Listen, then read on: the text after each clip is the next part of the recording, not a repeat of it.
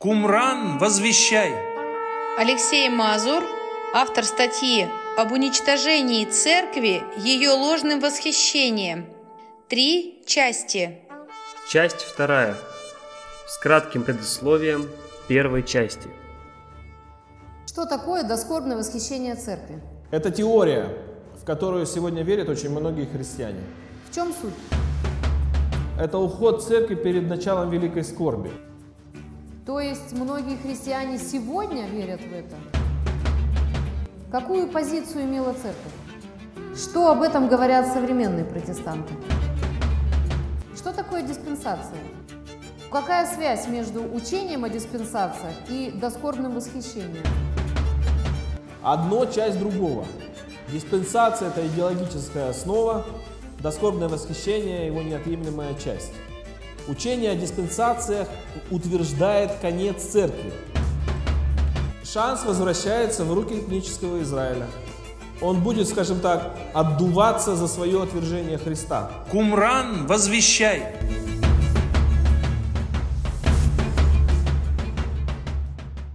Этнический Израиль будет отдуваться? Ну да, церковь отстрадала за Христа 2000 лет. Она удостоилась попасть на небо, на брачный пир с Агнцем. Теперь очередь страданий наступила и для Израиля. И после исправлений наступит тысячелетнее царство. Христос своим явлением убьет беззаконника, сатана будет заточен в темнице, на земле будет установлен, как говорят иудеи, мессианский режим. Церковь будет царствовать тысячу лет на небе, а этнический Израиль будет царствовать тысячу лет на земле. И оба участника отдельно друг от друга. Но в христианской среде мало кто говорит о диспенсациях. Христиане не знают такого слова «диспенсация», но полностью пропитаны идеями этого учения. Христиане верят только, как им кажется, в безобидную идею доскорбного восхищения. Но эта идея безобидна только если пребывать в невежестве. Стоит углубиться в изучение корней и плодов, как становится осязаемым вкус горечи от э, катастрофических последствий этого учения. Кто продвигает эти идеи? Форварды этого учения – мессианские иудеи. Их богословы не испытывают смущения, когда утверждают, что христианская церковь – это вообще ошибка истории. Отвержение Христа евреями – непредвиденное обстоятельство, это они так говорят. Не предусмотренное ни пророками, и этого даже, как они говорят, не было в первоначальном плане Господнем. Был нужен срочный альтернативный план, когда иудеи отвергли Христа. Поэтому Христос обратился к язычникам и составил из них церковь. Церковь восхищается, а царство возвращается этническому Израилю. Вот такое восхищение я называю «спровадить церковь на небо». Как можно спровадить церковь на небо? Нас предупредили Христос и апостолы о тайне беззакония. Она действовала всегда, и она действует особенно сегодня. Отвергнут Христос, исторически отвергается христианство. По словам апостола Петра, сыны проклятия подрывают основы церкви изнутри, вводят пагубные ереси, отвергают искупление Христом, отрицают его пришествие. Заговоры и советы против Христа, апостолов и церкви были всегда. Против церкви выступает армия Антихриста вместе с предателями и отступниками от Христа. Христиане желают восхищения, а враги вожделеют покончить с церковью на земле. Спровадить церковь на небо, это означает в какой-то момент времени иметь возможность лишить церковь всякой власти на земле, права и статуса. Но они же не в силах восхитить церковь. А зачем врагу восхищать церковь? Как вы думаете, насколько трудно создать иллюзию восхищения церкви? То есть восхищение может быть ложным? Действие сатаны состоит в том, чтобы являть знамения и чудеса ложные для того, чтобы обольщать живущих на земле. Какие события, предсказанные последнего времени, нужно сатане оболгать, чтобы обольстить? Восхищение церкви, восстание беззаконника, восстание вавилонской блудницы, излияние чаш гнева, суды, пришествие Господа. Но ведь очевидно, что восхитить церковь, восхищение церкви – гораздо проще оболгать, чем э, пришествие Господа. Если восхищение должно быть невидимым, как они говорят, то насколько трудно создать иллюзию невидимого для мира исчезновения церкви. Кто из христиан будет восхищен? Писание говорит о спасении избранного остатка народа Божьего, а также о некоторых критериях отбора. Один забирается, другой оставляется. Вычислить число спасаемых невозможно, но важно другое, их будет очень мало.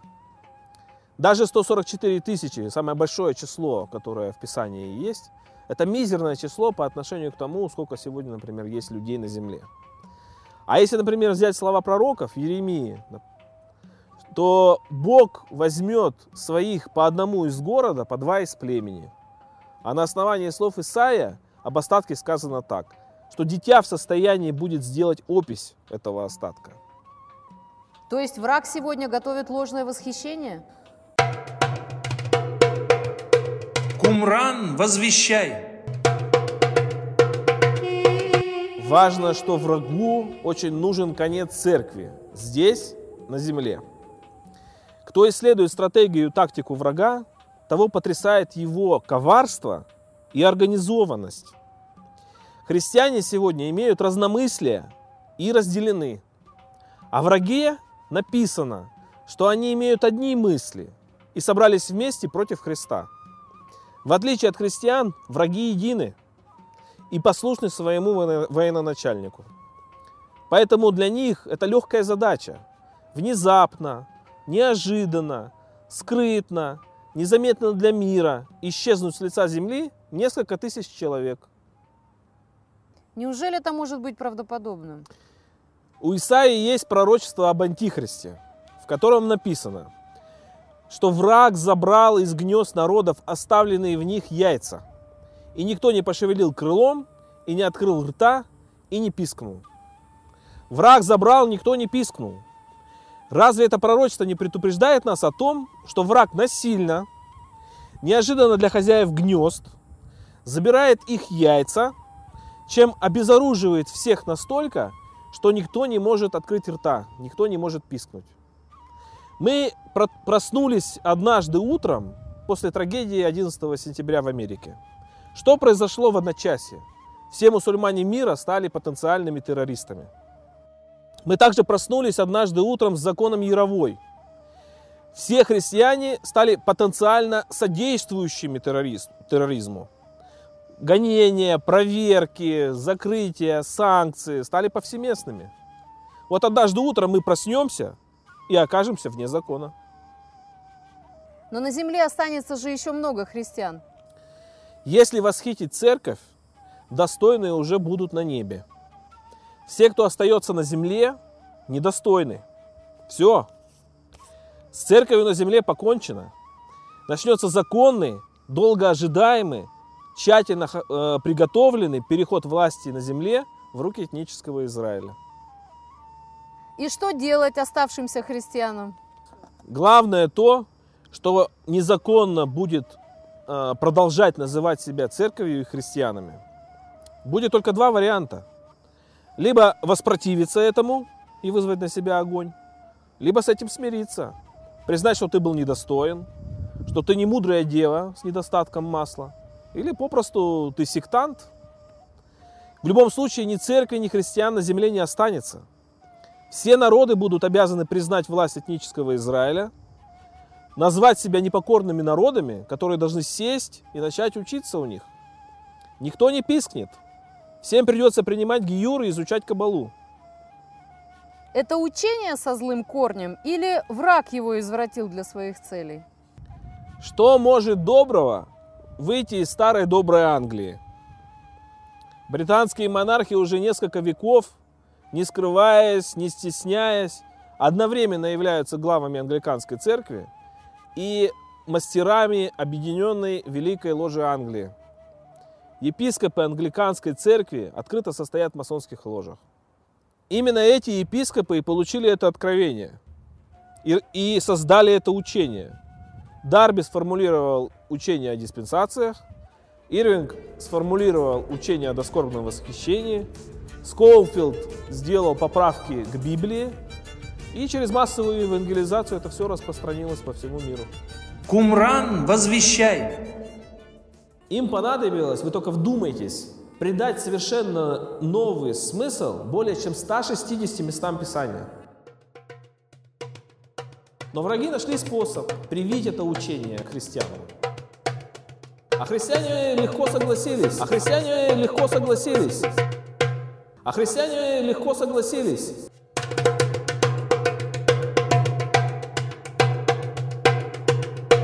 Конец второй части и продолжение третьей. В следующем выпуске Кумран возвещай. Кумран, возвещай!